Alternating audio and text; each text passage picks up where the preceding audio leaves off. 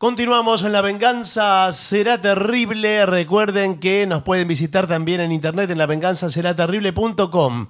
Vayan ahí, por favor, y se suscriben al canal de Spotify y de YouTube, que es gratuito. Sí, señor. Y que a nosotros nos dan un empujoncito en el algoritmo, eh, que nos viene estupendo. Hablaremos hoy de serendipia. Está eh, bastante usado ahora ese término. Sí, volvió, sí, es cierto. Quiere decir encontrar cosas por casualidad, más o menos sí. A mediados del siglo XVIII, el diplomático inglés Horace Mann estaba en Italia y le mandó a su amigo, el escritor Horace Walpole, un retrato de la duquesa Bianca Capello, una aristócrata, ¿no? De, de otro siglo, siglo XVI. El retrato no tenía marco y Walpole quiso ponerle uno eh, adornado con un escudo, quizá el escudo de, la familia Capello, qué sé yo. Pero después se le pasó el entusiasmo y se olvidó. Pero tiempo después, Walpole le contó a su amigo que había tenido una extraña suerte porque tropezó, buscando cualquier cosa, con el escudo de los Capello en un libro, probablemente, qué sé yo, que era el, el más pertinente para el marco que él había pensado para ese retrato. Y dice Walpole, este descubrimiento, cito a Walpole que lo escribe, ¿no? Este descubrimiento ha sido como aquellos a los que yo llamo de serendipia, una palabra muy expresiva. Leí un sencillo cuento titulado Los tres príncipes de Serendip. A medida que los príncipes viajaban, por accidente, gracias a su sagacidad, iban descubriendo o encontrando cosas que en realidad no buscaban. Serendip era el nombre árabe de un reino antiguo. Ese reino más tarde fue Ceilán y hoy es Sri Lanka, Ah, sí. cuya capital eh, era una ciudad que se llamaba, no sé si se sigue llamando así, eh, eh, como yo me llamo. No Dolina, pero sí Colombo, que es mi, Ah, Colombo. Claro. mi segundo apellido. Parece la- latino el, el Claro. nombre. Much- es que eh, el sánscrito tiene mucha relación, se parece al italiano. Claro. Parvati se llama la diosa. Sí. Claro. La diosa Parvati. Ah, vamos. Eh, bueno, en aquel relato, eh, que era un relato persa del que habla Walpole, puede leerse que en Serendip vivían tres príncipes pródigos en descubrimientos, pero eran descubrimientos accidentales. Los príncipes encontraban respuestas a preguntas que jamás se habían planteado. Y a partir de entonces, que fue en 1754, Walpole fundó la palabra serendipity, ¿eh? que da cuenta de hallazgos involuntarios. En castellano, el término se tradujo por el neologismo serendipia. Y, y vamos a contar tres breves casos de serendipia, de tipos que encontraron cosas por casualidad. Ubiquémonos en Estados Unidos, 1890. Había un médico adventista llamado John Harvey Kellogg, que era director del sanatorio Battle Creek en Michigan. Eh, y este médico experimentaba en la producción de alimentos saludables para sus pacientes como parte de un estricto régimen vegetariano. La dieta estaba compuesta eh, por alimentos blandos y excluía el alcohol, el tabaco y la cafeína. Eh, como seguidor de Sylvester Graham y par- partidario de la abstinencia sexual, eh, eh, este, este señor Kellogg creía que los alimentos picantes o dulces aumentaban la pasión.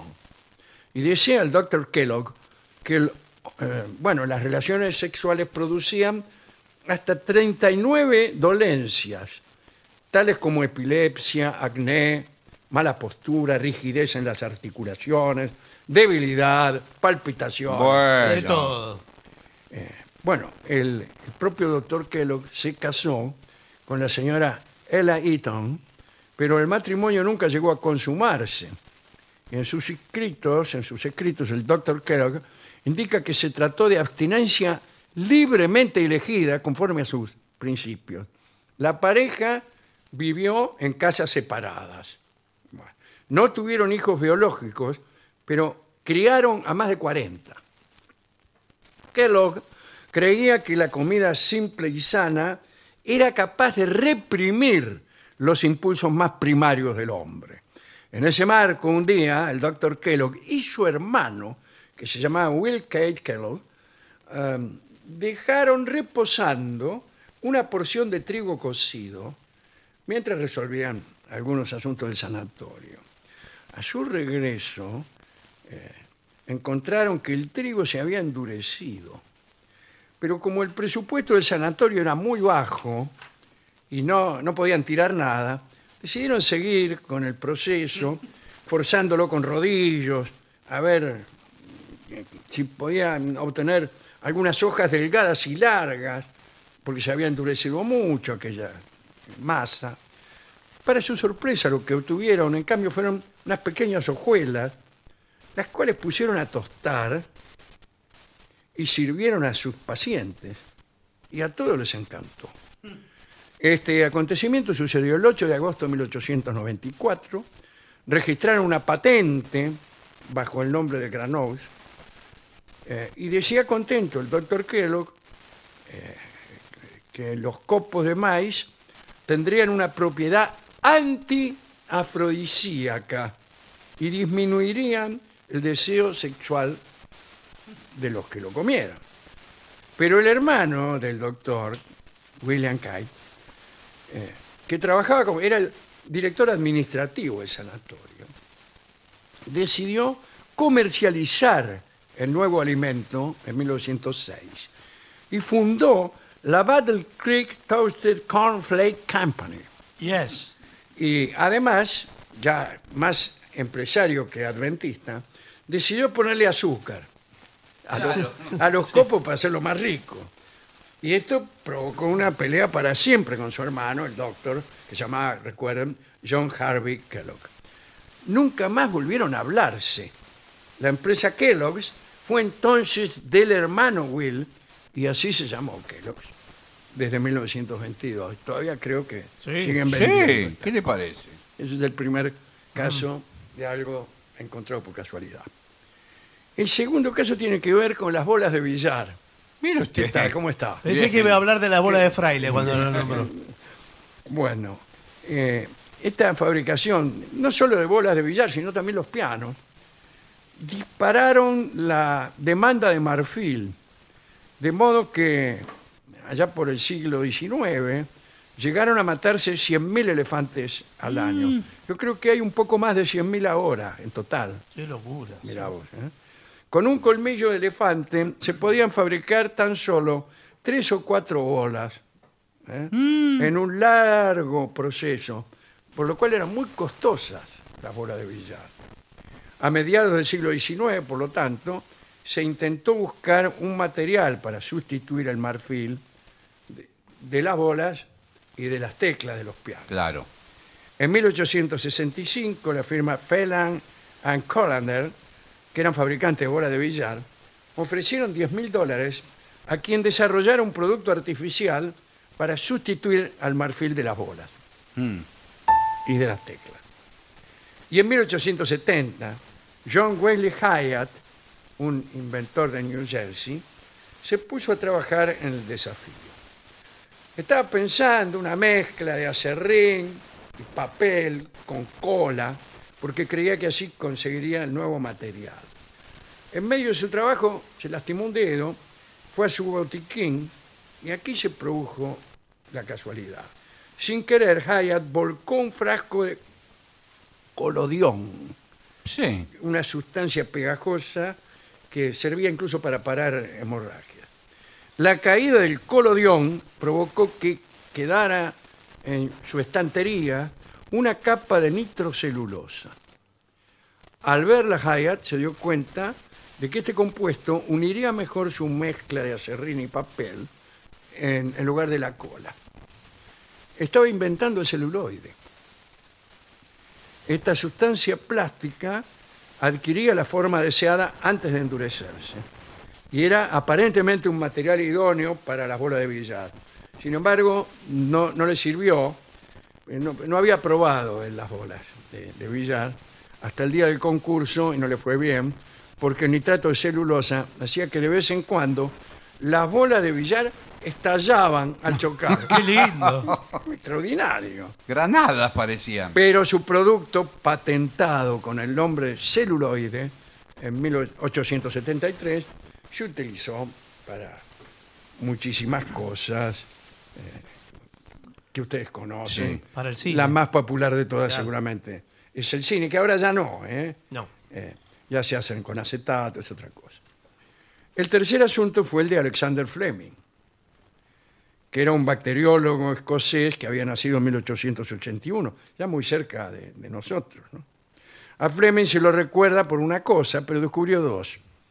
Primero descubrió la lis- lisocima, que era una enzima bactericida que está presente en numerosas sustancias segregadas por los seres vivos, como por ejemplo las lágrimas, la saliva, la leche.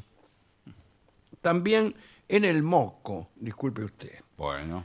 Eh, y actúa como, una- como una barrera frente a las infecciones. Dice la crónica, leo, ¿eh? discúlpeme. El esputo procedente de un estornudo Sí. ¿Va a seguir en esa línea? cayó sobre una placa de Petri en la que crecía un cultivo bacteriano. Unos días más tarde, Fleming notó que las bacterias habían sido destruidas en el lugar donde se había depositado el fluido nasal. Sí. Bueno. A partir de entonces se le reconoce a Fleming el descubrimiento de las propiedades de esas enzimas. El laboratorio de Fleming estaba habitualmente desordenado, ¿no? Y, esto resultó una ventaja para su siguiente descubrimiento. Fue en 1928.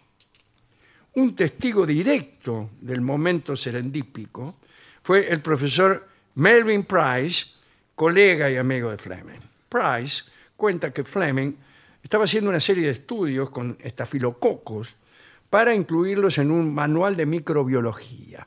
Price había iniciado los experimentos y luego se había marchado del laboratorio sin terminarlo, lo dejó ahí.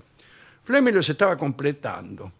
Y ahí andaba, rodeado de placas con cultivos de estafilococos, y de pronto encontró una de ellas con una contaminación con moho.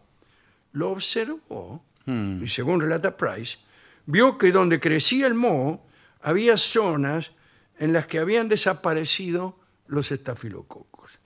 Tomó una muestra, la guardó para próximos estudios, y ese fue el primer cultivo con el hongo Penicillium, productor de la penicilina. Y denominó penicilina aquella sustancia desconocida que había diluido a las bacterias. La comunidad científica creyó que la penicilina solo sería útil para tratar infecciones banales y no le prestó mucha atención. Sin embargo, el antibiótico despertó el interés del gobierno de los Estados Unidos durante la Segunda Guerra y financiaron investigaciones. Y ahí aparecieron los químicos Ernst Chain y Howard Florey, que desarrollaron un método de purificación de la penicilina que permitió su síntesis y distribución comercial. En 1945, de manera conjunta recibieron el Premio Nobel en Medicina Alexander Fleming, Howard Florey y Ernst Chain por el descubrimiento e industrialización de la penicilina. Algunos critican y dicen que Fleming no debió recibir el premio, pues solamente hizo una observación sobre un error que cometió, porque nunca pudo aislar la sustancia. Último detalle, Fleming no patentó su descubrimiento, no, creyendo que así sería más fácil la difusión de Bueno, un está bien. antibiótico sin titularidades molestas. Está bien. Extraordinario. ¿no? Mire que Muy bien. bien. Y tenemos para cerrar. Y qué reciente, además, ¿no? ¿Cómo? Sí. Qué reciente. Muy reciente, claro. El final de la guerra. Que cambió toda la medicina. Cambió toda todo, la todo, medicina, todo. Hoy nosotros tres estaríamos muertos todo. sí. si no fuera por el doctor Fleming. Si no fuera por el señor, no hubiéramos podido Sí. ver el mundial. bueno, Cerramos con una poesía de Tomás de Iriarte, que dice, esta fabulilla, salga bien o mal, me ha ocurrido ahora por casualidad. Cerca de unos prados que hay en mi lugar, pasaba un borrico, por casualidad. Una flauta en ellos halló que un zagal se dejó olvidada por casualidad. Acercóse a olerla el dicho animal y dio un resoplido por casualidad. En la flauta el aire se hubo de colar y sonó la flauta por casualidad. Oh, dijo el borrico, qué bien sé tocar. Y dirán que es mala la música asnal, sin reglas del arte. Borriquitos hay que una vez aciertan por casualidad. Lindo poema. Iriarte, autor de fábulas, muchas. ¿no? Eh, vamos a escuchar, para ilustrar la serendipia, el tango Suerte Loca, que va a cantar Charlo en una versión donde él era muy joven. Eh, Era un cantor distinto al que fue después, pero igualmente maravilloso.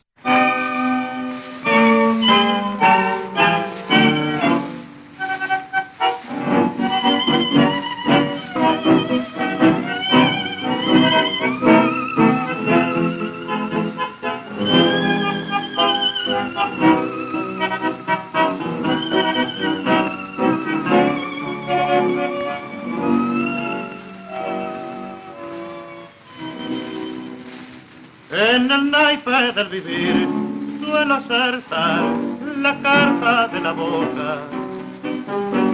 Y a mi lado oigo decir que es porque estoy con una suerte loca. Al saber le llaman suerte, yo aprendí viendo transearme. Y ahora solo han de coparme cuando vengan con la muerte en el naipe del vivir para ganar primero perdí yo también entré a jugar confiado en la ceguera del azar y luego vi que todo era mentir y el capitán en manos del marfil no me crees, te pierde el corazón, que fe tenés, no ves que no acertas, que si apuntas a cartas de ilusión, son de dolor las cartas que se dan. No me envidies si me ves acertador, pues soy el desengaño. Si ciego así perdés, que tenés los lindos 20 años. El tapete es la esperanza, y a pesar de lo aprendido, si me dan lo que he perdido, vuelve a hundirme la confianza. Suerte lo que conservar una ilusión en tanto.